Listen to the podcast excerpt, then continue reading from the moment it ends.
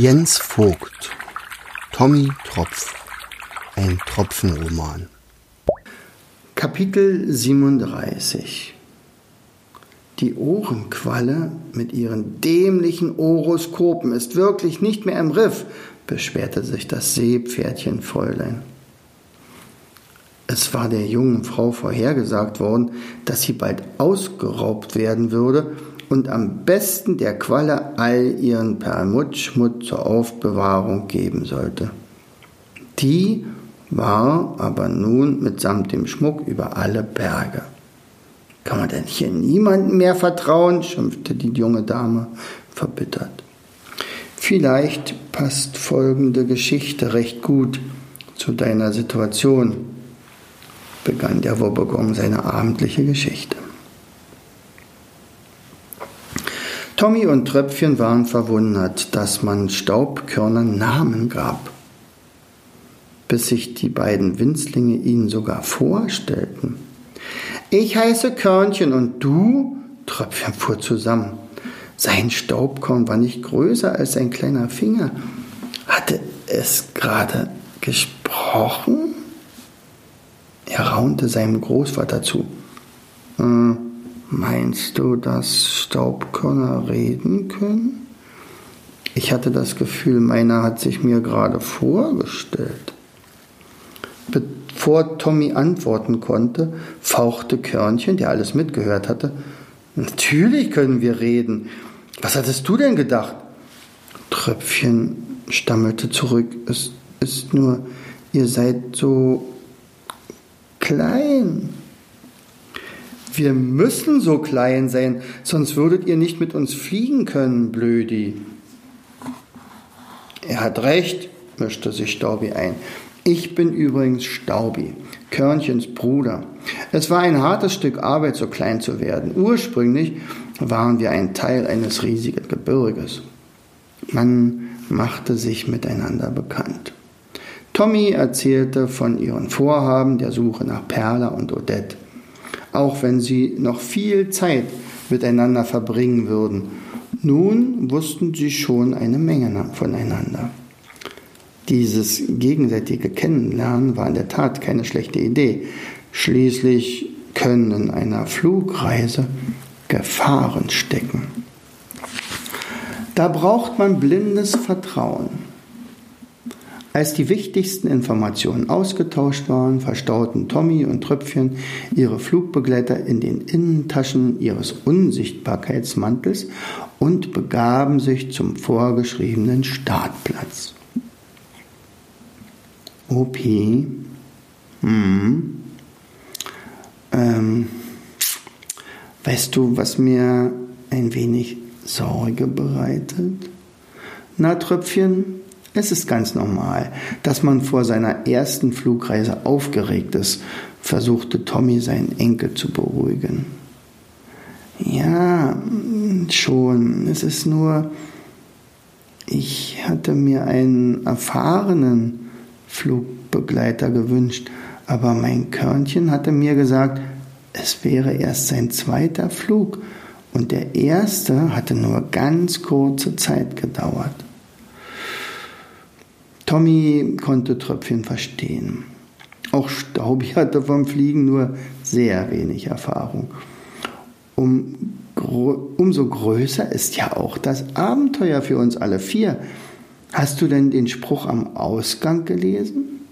Runter kommen sie alle. naja, so ganz beruhigte dies Tröpfchen aber nicht. Zum Glück hatte er nicht gesehen, dass Tommys Auge zuckte was ja ein sicheres Zeichen war, dass auch er hm, ganz schön aufgeregt war. Der Startplatz war so ausgewählt, dass die Sonne ungehindert aufs Wasser scheinen konnte. Nicht lange und die beiden Meerestropfen, nun ohne Salz, wurden größer und somit immer leichter. Opi, mein Bein, es wird immer heller. Hast du Schmerzen, Tröpfchen? fragte Tommy besorgt. Auch an ihm gingen seltsame Veränderungen vor sich. Nein, weh tut mir nichts. Ich fühle mich nur so leicht. Als Tröpfchen dies gerade aussprach, war gerade sein zweites Bein verschwunden. Bald waren sie so leicht, dass sie die Wasseroberfläche verließen. Nach den beiden Beinen waren auch bald ihre Arme weg. Dann ihr ganzer Körper. Natürlich hatte dies auch mit dem wunderbaren Unsichtbarkeitsmantel zu tun. Cool, hauchte Tröpfchen, als er merkte, dass er absolut unsichtbar war. Im letzten Moment griff er noch die verschwindende Hand seines Großvaters und ließ sie die ganze lange Zeit des Fliegens nicht mehr los. Erzählt ihr uns, was da draußen vor sich geht? kam aus der Innentasche eine leise Stimme. Sicher war es Körnchen, der natürlich noch versteckt sein musste, um sein Tröpfchen nicht schon jetzt zum Tropfen werden zu lassen. Im Moment sind wir noch dicht über der Wasseroberfläche, aber wir gewinnen an Höhe, berichtete Tröpfchen nach innen. Unter uns wird das Land immer kleiner. Noch können wir die Schlange an der Abflugstelle sehen, berichtete Tommy. Und dann ergänzte er, das Land ist von allen Seiten vom Meer umflossen. Oh, es ist eine Insel. Ah, sie ist wunderschön. Nicht nur der Strand, an dessen Nähe wir gestartet sind. Tröpfchen wollte auf einen Berg der Insel zeigen, hatte jedoch gerade beinahe vergessen, dass sein Großvater seinen ausgestreckten Arm gar nicht sehen konnte. Daher rief er nur, Opi, siehst du dort hinten den Berg, aus dem steigt Rauch auf? Ist das auch ein Feuerberg? Das ist ein Vulkan. Unser Großvater wuchs in einem Vulkangestein auf. Staubi hatte sich aus der Manteltasche gemeldet. Was hätte er darum gegeben, solch einen Vulkan von oben zu sehen? Als sie eine Weile höher, gestiegen waren, staunte Tröpfchen. Das Meer ist ja riesig. Oh, hätte ich nie gedacht, dass es so groß ist. Es reicht ja von Horizont zu Horizont. Oh, guck mal da unten. Ist das ein Wal? Tommy rieb sich die Augen. Wie lange hatte er schon keinen Wal mehr gesehen? Ich glaube, er ist gerade aus dem Wasser gesprungen. Das ist unser Wal. Mit dem sind wir gestern mitgeschwommen. Er spielt gerne. Tommy war erstaunt. Respekt, Jungs.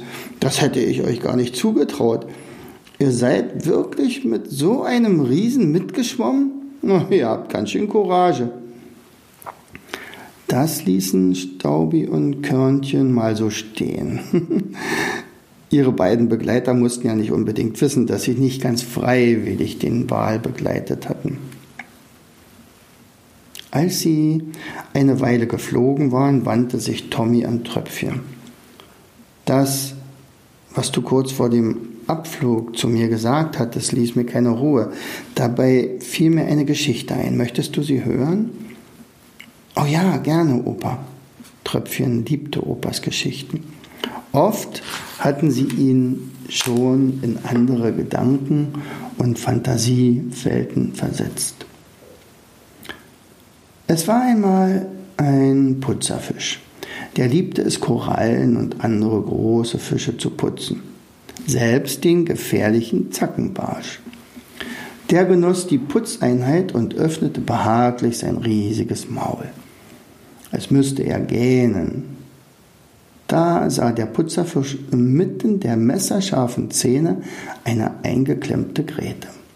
Unbekümmert schwamm er in den geöffneten Rachen des Barsches und zog und zerrte, bis sich die Gräte löste.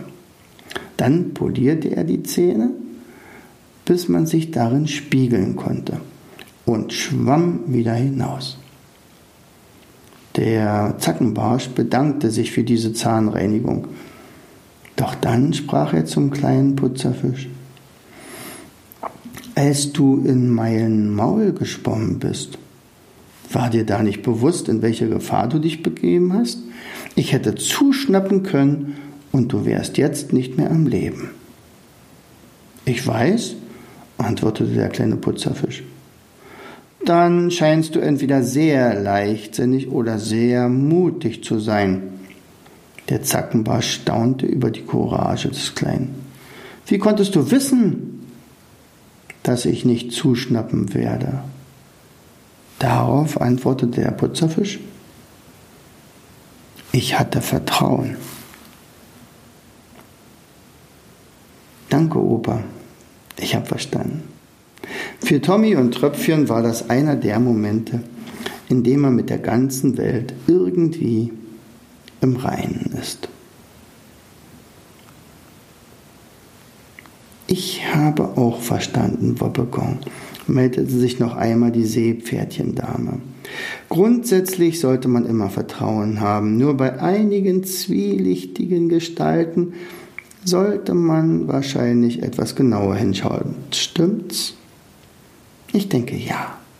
Ohne Vertrauen wäre euer Riff immer noch in dem Zustand, in dem es war, als wir ankamen. Antwortete der Wobbegong. Wie wäre es, wenn sich Doc ein wenig um dich kümmert? Er ist ein Meister darin, die Talente eines jeden herauszukitzeln und diese zu fördern. Und eins, zwei, drei hast du dein Lehrgeld, das du gerade an die Ohrenqualle gezahlt hast, wieder eingespielt. Heute würde ich euch gerne noch eine weitere Geschichte erzählen. Habt ihr Lust, eine weitere zu hören? Was für eine Frage. Natürlich hatten sie.